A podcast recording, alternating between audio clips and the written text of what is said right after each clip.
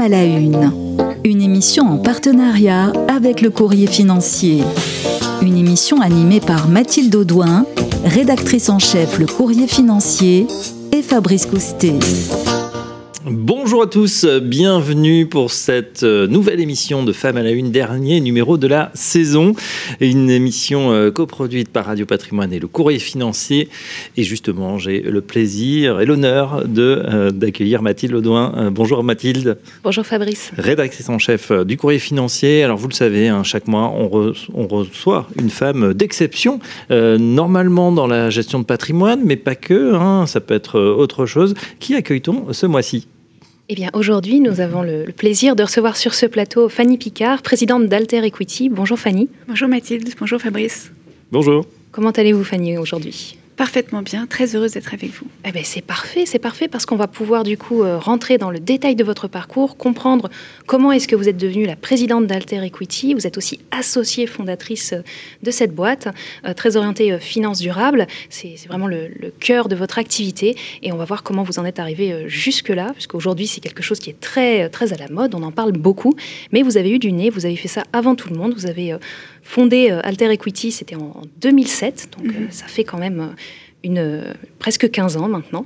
Et en fait, depuis, vous nous avez dit que depuis toute petite, vous aviez un petit peu cette, cette fibre, vous vouliez vous, vous, occuper des, un peu vous occuper des autres, vous vouliez vous engager. Vous aviez un rêve quand vous étiez petite fille, et c'était très particulier parce qu'on ne m'a pas souvent dit ça. Petite, vous rêviez de devenir président de la République. C'est pas mal. Comment ça vous est venu, cette vocation? J'avais un sens de la justice très fort, comme souvent les enfants. J'avais envie d'être utile à la société. J'avais envie de changer le monde pour qu'il soit meilleur.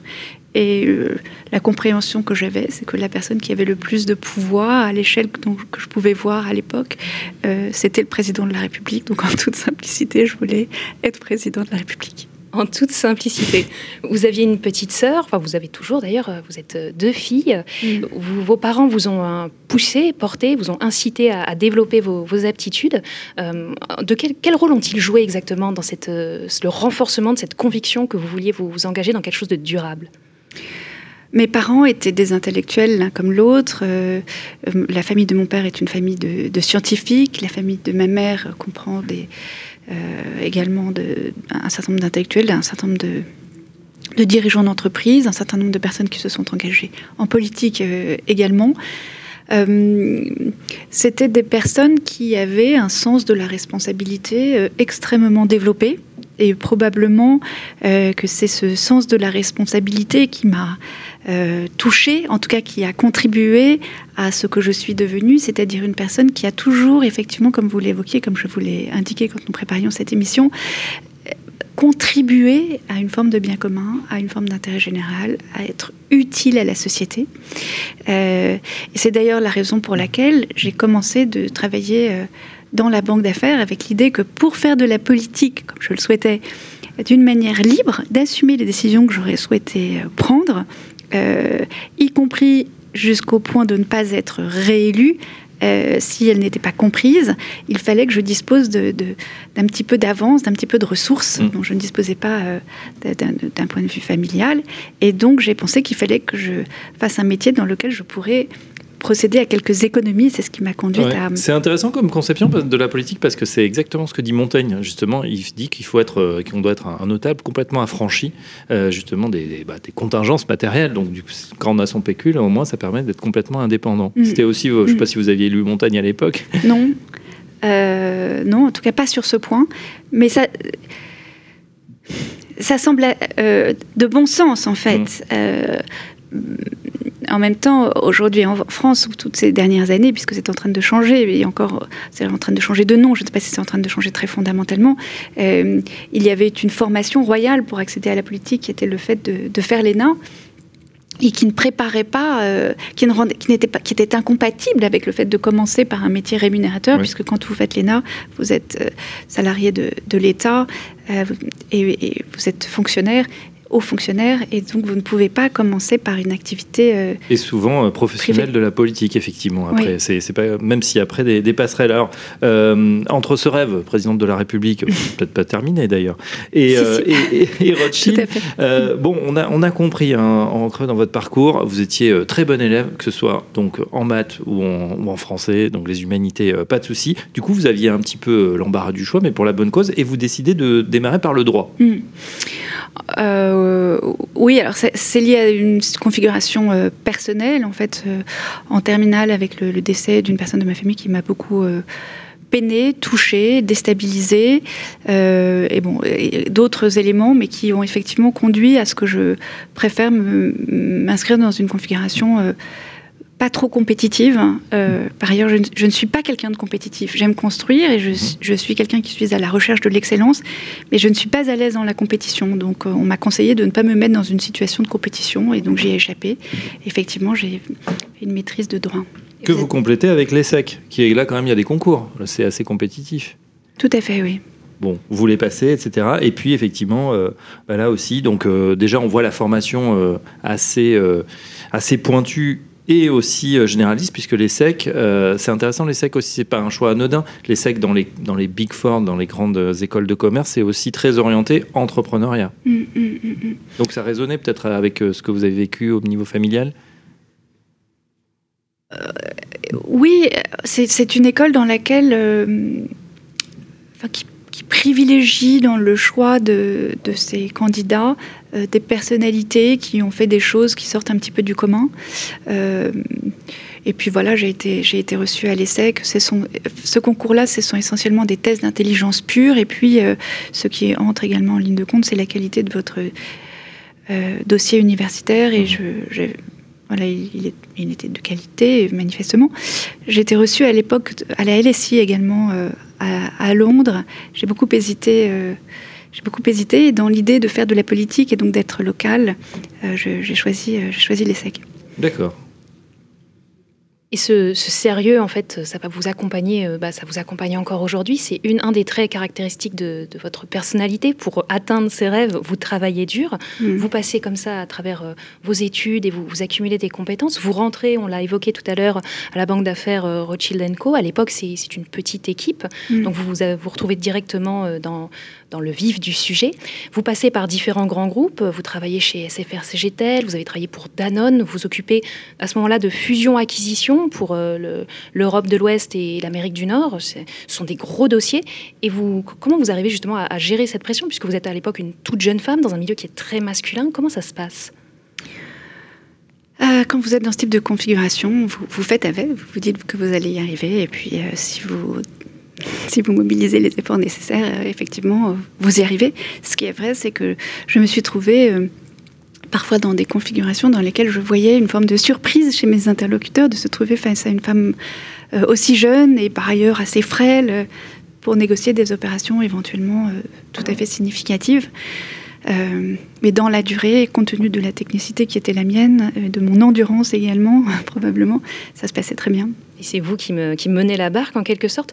Dans cet univers, justement, on l'a dit, très masculin, vous n'avez jamais eu cette impression de rencontrer le plafond de verre ou vous étiez peut-être encore un peu jeune pour que ça vous arrive? C'est très délicat, on ne vous dit jamais euh, tu es une femme, virgule, ou tu es trop jeune, virgule, donc tu ne pourras pas. Euh, euh, je, l'ai très certainement rencontré, mais je m'en suis pas forcément rendu compte au moment où ça s'est passé. Mmh. Il n'y avait pas des challenges ou peut-être des, des, promotions que vous visiez et que vous n'avez vous vous êtes senti euh, barré, entre guillemets? Euh, quand, euh, quand, je, quand j'étais chez Danone et que, que, mon patron Emmanuel Faber a pris la direction financière du groupe, le groupe a jugé que j'étais trop jeune pour prendre la direction du développement et que je manquais d'expérience de, de management c'était une équipe où il y avait une ou deux personnes euh, à diriger, donc il n'y avait pas d'enjeu vraiment mm. de, management. J'étais effectivement assez jeune. Sur le moment, j'ai trouvé que, pour le moment, j'ai été, j'ai été déçue. Euh, dans la durée, j'ai quand même pris la mesure de ce que signifie euh, l'expérience, la maturité. Et c'est vrai qu'à 30 ans, pour prendre une direction qui historiquement avait généré la moitié de la croissance du groupe, hein, depuis 20 ou 30 ans, j'étais très jeune.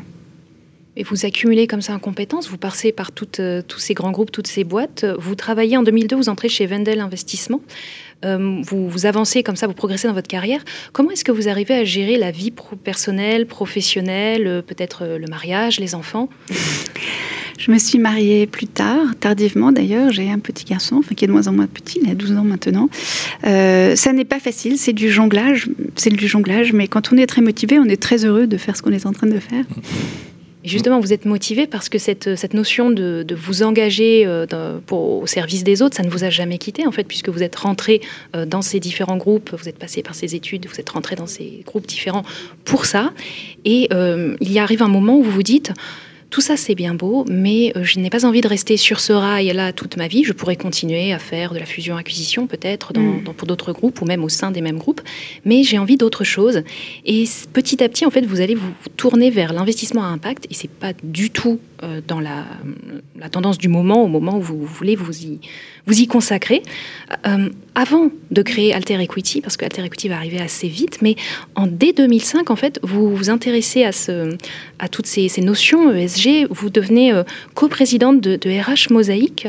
C'est une association qui vous tient à cœur. Est-ce que vous pouvez nous en parler un petit peu? Comment est-ce que vous arrivez à ça? Lorsque j'étais directrice des investissements de, de Vindel, qui est une structure qui possède des très gros investissements à l'époque euh, dans des entreprises non cotées, euh, c'est un rythme très très dense. Il se trouve que la maison a eu une évolution avec laquelle je me suis sentie un petit peu en décalage. Et pour retrouver euh, un équilibre avec ce qui faisait du sens pour moi, je me suis engagée auprès de cette association Mosaïque RH qui aide à l'accès à l'emploi des jeunes des quartiers je leur ai proposé euh, de les aider à trouver des stages pour leurs candidats.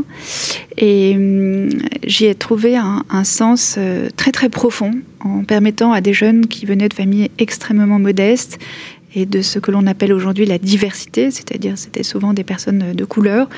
Euh, je leur ai permis d'entrer dans des groupes comme Danone justement, mais aussi AXA, BNP Paribas, ABN mmh. AMRO, Vivendi et d'autres, des cabinets d'avocats, des cabinets de conseil. Et euh, ça a véritablement changé la vie de, ces personnes et ça a créé euh, une profonde joie chez moi et qui était beaucoup plus importante finalement que celle que j'avais à structurer les opérations qui se trouvaient finalement en première page des journaux économiques.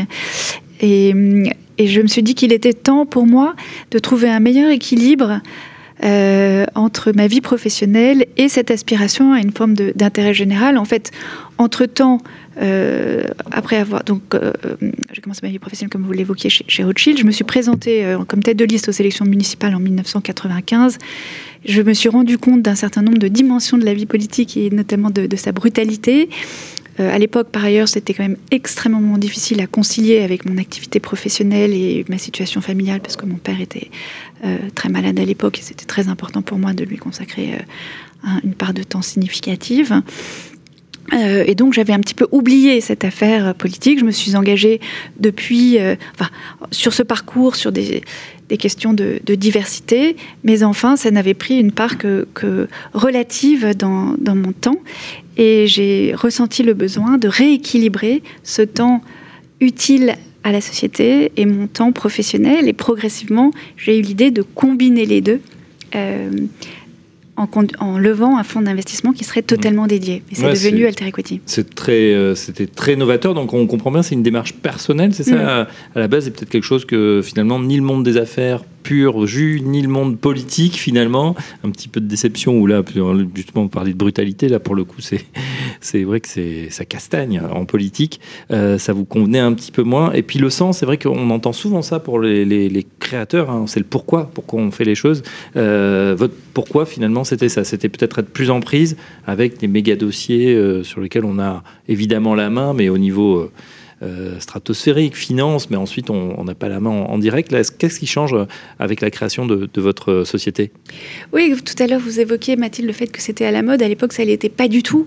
Euh, et moi, j'ai vraiment inventé un concept, inventé un dispositif qui n'existait aucunement en construisant progressivement la, conviction extrêmement forte que l'entreprise, euh, par la manière dont elle se comporte vis-à-vis de ses salariés, vis-à-vis de l'environnement, par son activité, a des conséquences extrêmement importantes sur la société, euh, et que soutenir par la finance des entreprises vertueuses, eh bien, ça fabrique un monde qui n'est pas du tout le même que si on fabrique des entreprises qui sont totalement cyniques et totalement orientées vers la maximisation de leurs profits.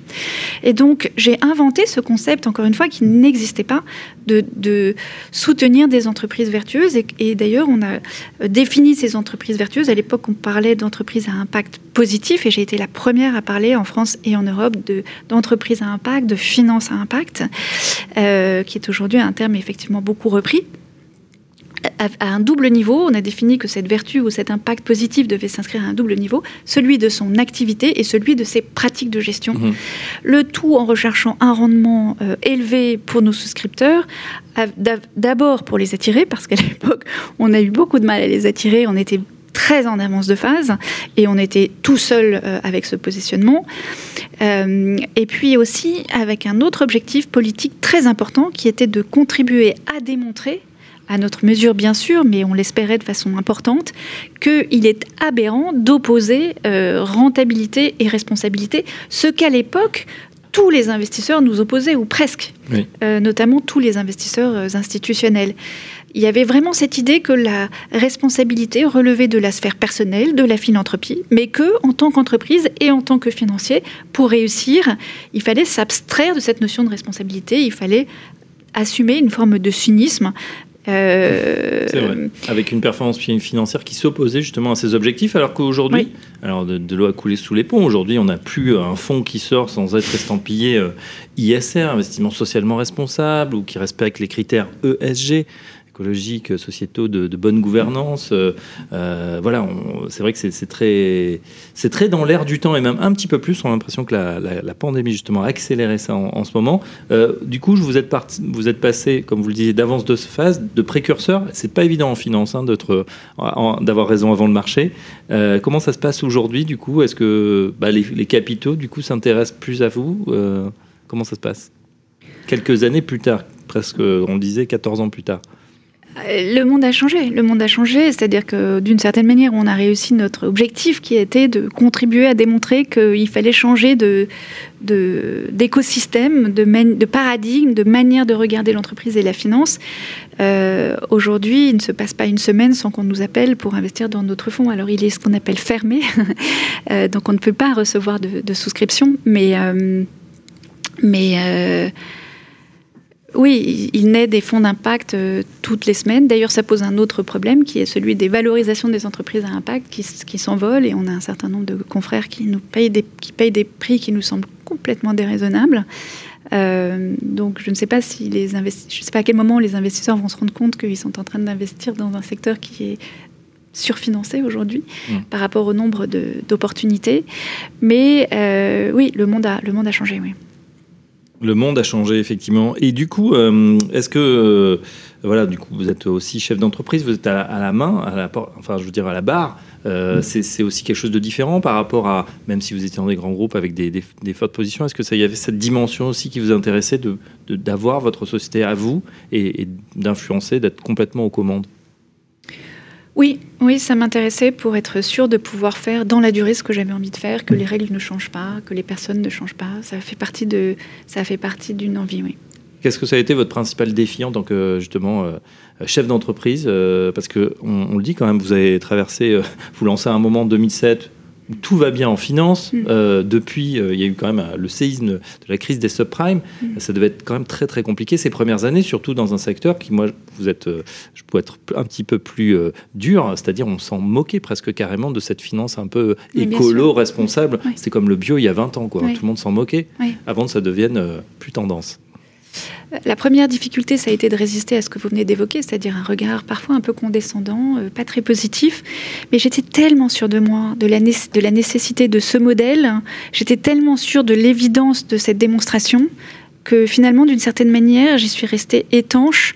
En tout cas, j'ai su y résister, mais ça a duré assez longtemps et ça n'a pas été facile. Mmh. Et puis, euh, je n'avais pas l'habitude d'être regardée avec cette forme de, d'inquiétude. J'avais plutôt l'habitude d'une forme d'admiration au regard de, mon parcours professionnel. Donc c'était changer de case d'une manière qui n'était pas euh, très confortable. Euh, et puis c'était aussi faire face à l'absence de rémunération. Ce n'est pas très confortable de ne pas être rémunéré. On s'inquiète de, ne pas cotiser euh, à la retraite. Donc ça, ça a été difficile, mais j'ai résisté. J'étais très très inspirée, très très convaincue. ce qui a été difficile aussi, c'était d'être en situation de recruter des personnes de qualité pour accompagner ce projet, puisque je n'étais pas en situation de, rémunérer les personnes qui pouvaient travailler avec moi. Donc ça, ça a été un deuxième sujet délicat. Mais aujourd'hui, nous avons euh, chez Alter une équipe euh, exceptionnelle euh, de gens de, très grands talents qui ont décidé de dédier leur vie professionnelle à une finance et une société plus durable, plus inclusive, plus généreuse. Donc voilà, tous ces sujets sont derrière nous.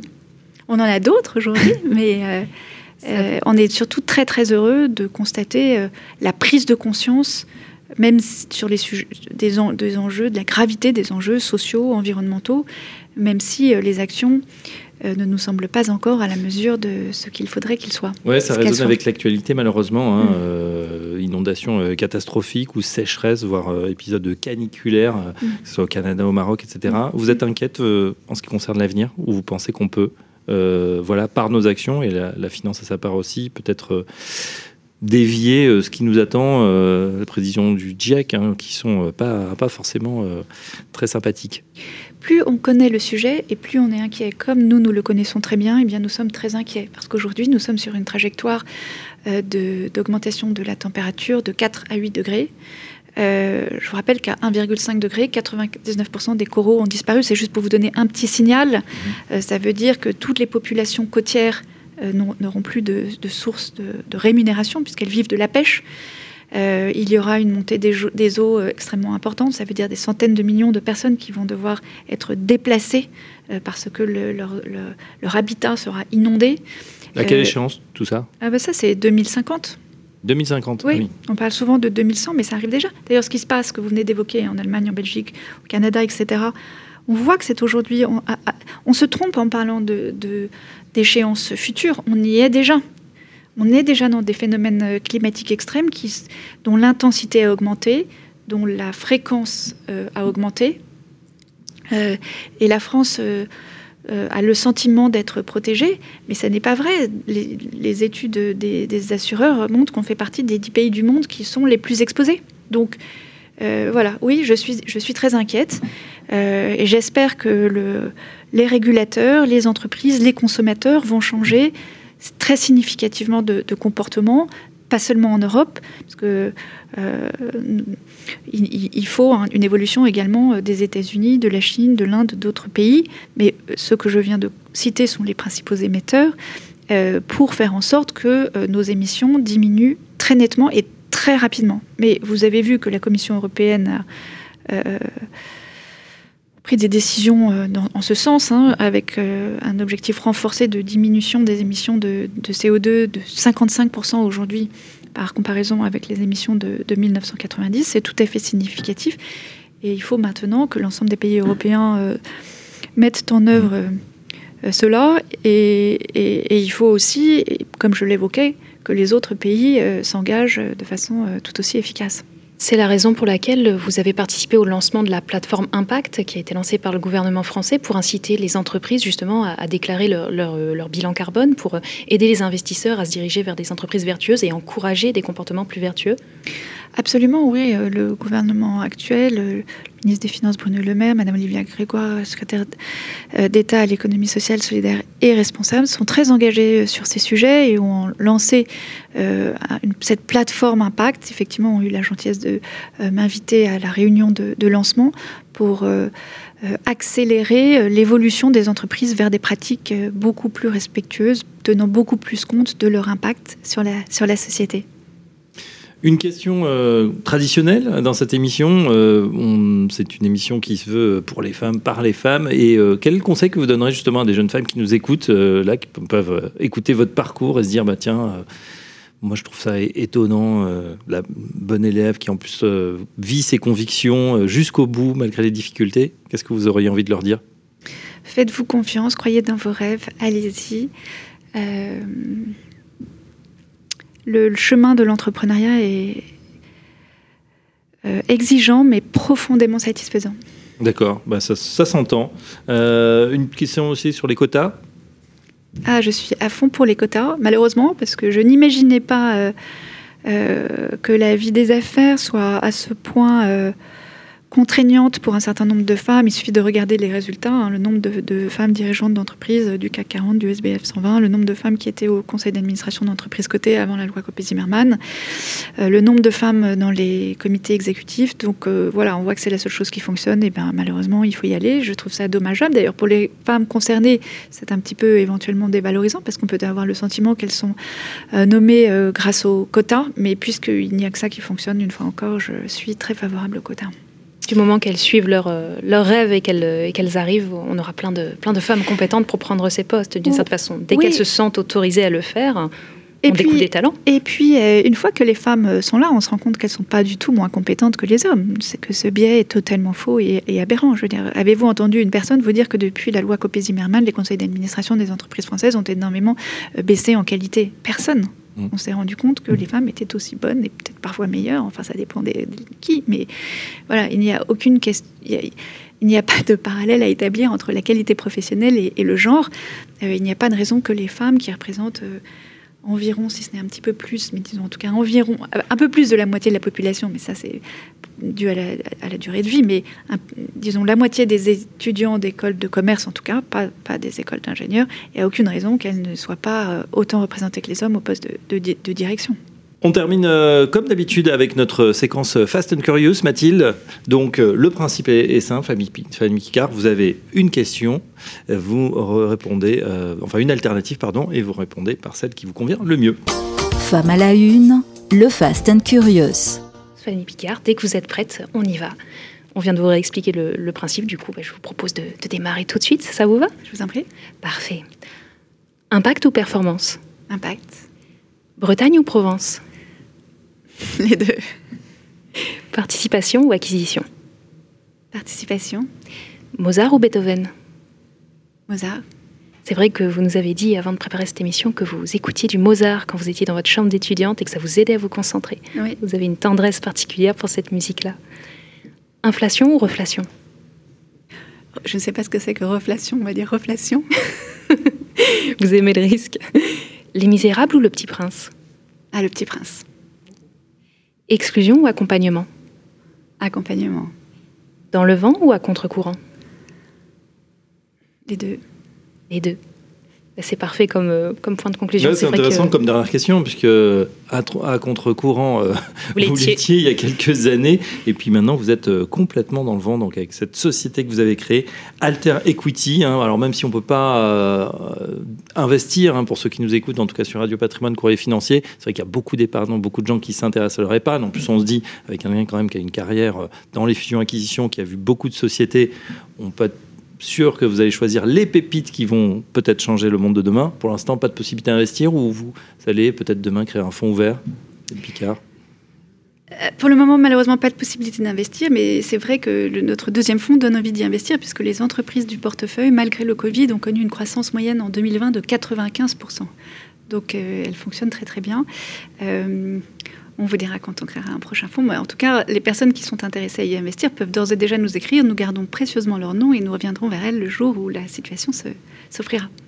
Merci euh, Fanny Picard. Euh, je rappelle que vous êtes euh, la présidente vous préférez associée fondatrice, mais c'est aussi présidente donc d'Alter Equity. Euh, merci pour avoir partagé effectivement euh, bah, votre parcours euh, et puis on en sait un petit peu plus justement sur aussi cette, cette finance durable hein, qui en plus n'oppose pas désormais performance avec bah, voilà la qualité de, des sous-jacents. cette arrivée, cette émission pardon arrive à son terme. Merci Mathilde Ledoin. Merci Fabrice. On se retrouve à la rentrée. merci à Jason Pignero et à Théo Benoît Hambourg qui était à la console aujourd'hui. On se retrouve retrouve euh, eh bien, dès la rentrée pour une prochaine émission de Femmes à la Une. Très bonne journée à tous. Femmes à la Une, une émission à réécouter et télécharger sur le site et l'appli Radio Patrimoine et sur toutes les plateformes de streaming.